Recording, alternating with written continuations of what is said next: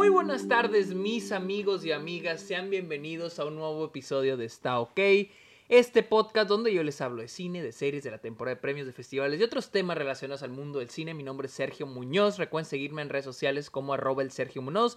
Estoy en TikTok, estoy en Twitch, en Twitter e Instagram como arroba el Sergio Muñoz. También cáiganle a Letterboxd, la red social de películas donde estoy poniendo todas las películas que veo a diario. Ahí estoy poniendo todas mis listas, todas mis reviews, mis calificaciones, estadísticas, todo relacionado con películas. Está en Letterboxd, pueden encontrarme también como arroba el Sergio Muñoz. También amigos, los invito a que le caigan a Patreon o se suscriban a Twitch a cambio, a cambio de beneficios como episodios exclusivos, videollamadas, watch parties. Vamos a tener llamada este fin de semana para que le caigan con lo que ustedes usen para apoyarme. Yo lo uso para mis, este, mis proyectos, mis cortometrajes y algún que otro viajecito a festivales, porque aquí también cubrimos festivales. Amigos, hablemos de una nueva película sobre una, otra compañía, Blackberry, dirigida por Matt Johnson. Eh, digo, otra película, ya tuvimos Tetris, ya tuvimos Air. Eh, Digo, no es, la, no es la primera vez que tenemos estas películas de compañía. Ya tuvimos The Social Network hace más de una década. Tuvimos. Ah, Jobs, es la de Steve Jobs. No siento que sea tanto de la compañía, es más sobre Steve Jobs. Pero bueno, esta es otra, una tendencia que todavía agarró más, más fuerza. De hecho, siento que no lo agarró tanto cuando salió de Social Network. Creo que ahorita, porque nomás en este año tuvimos Tetris, ya tuvimos Air, Tetris de Tetris, no lo he visto, no se me antoja. Oído que está medio malona, pero la verdad no se me antoja. Eh, Air de Nike, la cual me encantó, una de mis películas favoritas del año. Y ahora tenemos Blackberry. Blackberry está igual de chingona que Air o no es tan buena como Tetris, aunque no he visto Tetris. Hablemos de BlackBerry. Miren, BlackBerry es simplemente el origen y caída de la compañía BlackBerry. Una compañía que hizo historia durante el inicio del siglo, en los 2000, entre el 2003 y el 2007. Y la película va a contarnos la historia de sus fundadores, Mike Lazaridis, este, Jim Balsil y el amigo de Mike Lazaridis, Doug. Eh, olvidé el apellido. Eh, Mike Lazaridis, interpretado por Jay Baruchel, Jim, Jim Balsillie, interpretado por Glenn Howerton, y este Doug, interpretado por Matt Johnson, quien es también quien dirige la película. Eh, más específicamente, Mike y Doug son mejores amigos, empezaron esta compañía para empezar a crear este nuevo teléfono. Y un día van a otra compañía a vender la idea y termina con Jim, quien después de ser despedido desde la compañía donde trabaja, termina con ellos ayudándolos a, pues vaya, explotar esta idea que es el BlackBerry. Miren, la verdad, la película sí la disfruté bastante y siento que Steam sí está muy bien hecha, siento que está muy bien escrita. estructuralmente me gusta mucho cómo está contada. Primer acto, pues tenemos el origen de estos personajes y introducirnos quiénes son. Y y el segundo acto, explotar esta idea. ¿A dónde lo vamos a llevar? Es de que la película poco a poquito, este, en pedacitos, nos va mostrando los diferentes obstáculos a los que estos personajes se van a enfrentar. Pero también con hablarnos un poquito de la atmósfera del mercado de los teléfonos. ¿Dónde estábamos en ese entonces? Eh, que es... Creo que al inicio, creo, no recuerdo si especificaron el inicio de la película, pero era dos, los 2000 o finales de los 90. Eh, y siento que la película hace un muy buen trabajo en eso. Mitad de la película es cuando ya la compañía es un éxito. La verdad, la estructura de la película es una muy eh, común, pero que funciona. La verdad, a mí funcionó a la perfección. Todo ese viaje, no solo de los personajes, pero también de la compañía, se siente muy tangible y funciona a la perfección. Y también mucho sobre la relación que tienen los personajes los unos a los otros. La relación de Mike y Doc, que son amigos. Y pues también la relación que van a ir teniendo con Jim, este güey que llega para cambiarles pues la vida técnicamente. Y la película habla mucho también sobre el entorno que va a estar, cómo va a cambiar el entorno, no solo dentro de la compañía, sino también afuera, las relaciones de los personajes ya podemos ir, ya se pueden imaginar. les digo, muchas de estas cosas, mucho de la estructura de esta película es muy formulaica, ya se imaginan la estructura de la típica amigos que inician esta compañía y luego se va al carajo la amistad, la relación, ¿no? Entonces, este, en ese aspecto es, es, es un poco cliché, digámoslo, formulaica, pero siento que la película logra que sea engaging, que, estemos en lo que está pasando. Nunca, realmente nunca se me hizo aburrida. La película dura dos horas exactas y se me pasó de volada, porque siempre es muy interesante ver la, ver la historia de lo que está pasando con este teléfono, lo innovador que venía a ser, lo que venían a cambiar, porque técnicamente este fue el primer smartphone, este fue el primer teléfono inteligente, la idea de poner una computadora en un teléfono. Y es algo que la película va abarcando, o sea, el impacto que tiene BlackBerry, pero también el cómo se fue quedando atrás, que fue en 2007 con la llegada del iPhone. Entonces, creo que la película estructuralmente, como ese viaje de, de este ascenso y descenso, funciona a la perfección. A mí me fascinó. Eh, les digo, es inevitable compararla con Air. Y puedo decir que aquí está, aquí hay algo muy interesante. Podría decir que esta película tiene más puntos a favor que Air. En términos de... Me, gusta mucho cómo está editada. Esta película se me hace muy chingona cómo está editada. La ambientación incluso me gustó un poquito más que Air, porque siento que Air depende mucho de la música y nada más.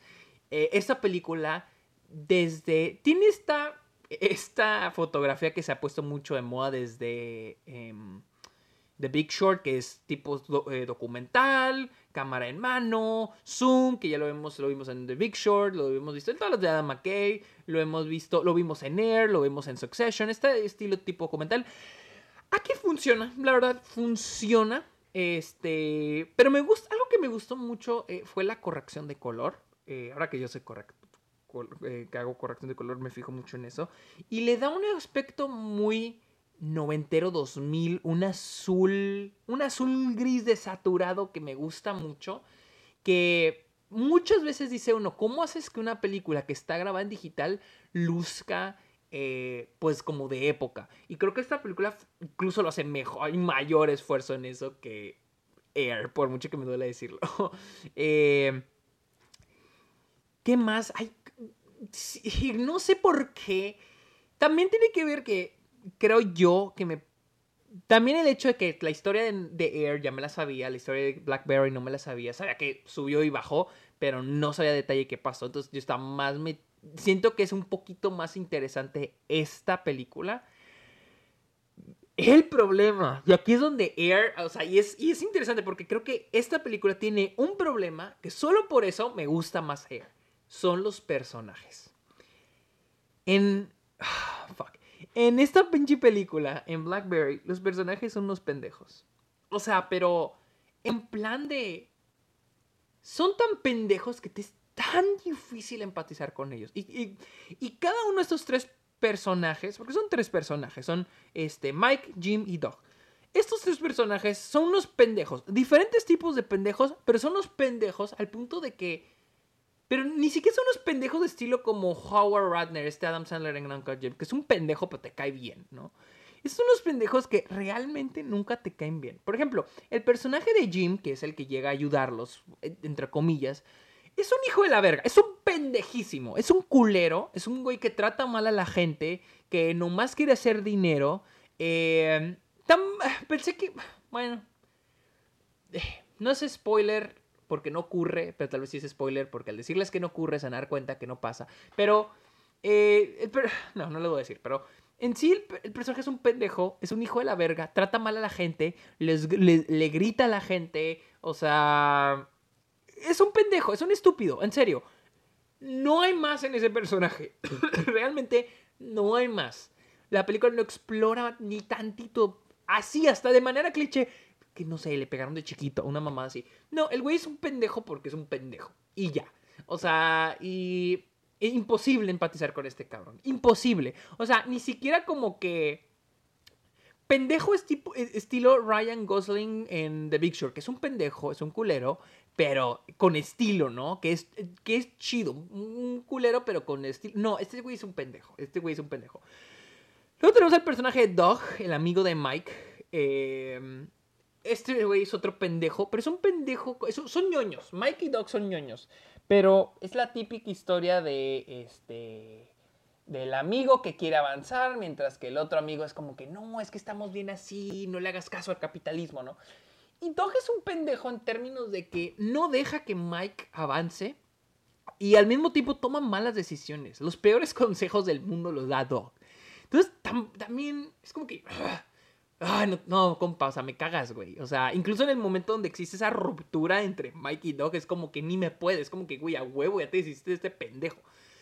Y luego Mike es un mandilón. Es un mandilón que no sabe lo que quiere. Es un güey que se deja manipular, ya sea por su amigo Dog o ya sea por Jim. Pero es un pendejo que no sabe. Es muy inteligente. O sea, yo pensé, o sea, yo digo, ok, ya sé a dónde va el viaje de este personaje, ya sé hacia dónde lo llevan, se va a volver más seguro de sí mismo, va a ser más... Pero no, ni eso, ni eso terminó siendo el, viaje del personaje. Simplemente es un pendejo que eh, no sabe a quién hacerle caso y solo sirve, solo sirve para seguir órdenes, para que le griten, ya sea su amigo, ya sea Jim, pero no es, no es pues, muy activo, que digamos. Entonces, ese es mi problema con la película, porque al inicio yo sí estaba batallando, o sea, yo veía los elementos, buena escritura, la película estaba buena, eh, pero los personajes no tienen carisma, es eso, no tienen carisma, o sea, yo batallé, el primer, primer acto yo estaba batallando con empatizar con los personajes, con seguir la historia, porque realmente era como que, güey, es que no me interesan estos cabrones, realmente, no me interesa. Al último enganché porque la historia en sí es muy interesante es, eso es lo que te atrapa, la historia. Y eso fue lo que a mí me gustó. Eh, también, el último acto de la película, hay una trama donde Jim quiere comprar un equipo de la NHL, el de hockey, que la verdad, o sea, probablemente se ocurrió en la vida real, pero aquí, en serio, lo siento de más, o sea, lo siento si de repente lo meten como de calzador eso y yo no entiendo qué, qué está haciendo aquí esa trama. Pero, pero bueno, en sí les digo, no es una mala película para nada. Sí es muy es buena. Para nada aburre. Simplemente para mí los personajes son, pues, unos pendejos de nuevo. Unos pinches pendejos. Pero, pero bueno, amigos.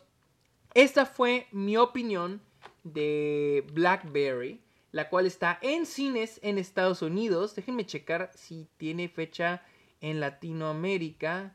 Eh, pero pues no, al parecer todo no tiene fecha en Latinoamérica. Pero se la recomiendo. Sí se la recomiendo. Les digo, está padre, está interesante. Es una historia, eh, les digo, es muy interesante porque... Eh, más que nada porque ahorita el teléfono celular es algo de lo que no nos despegamos.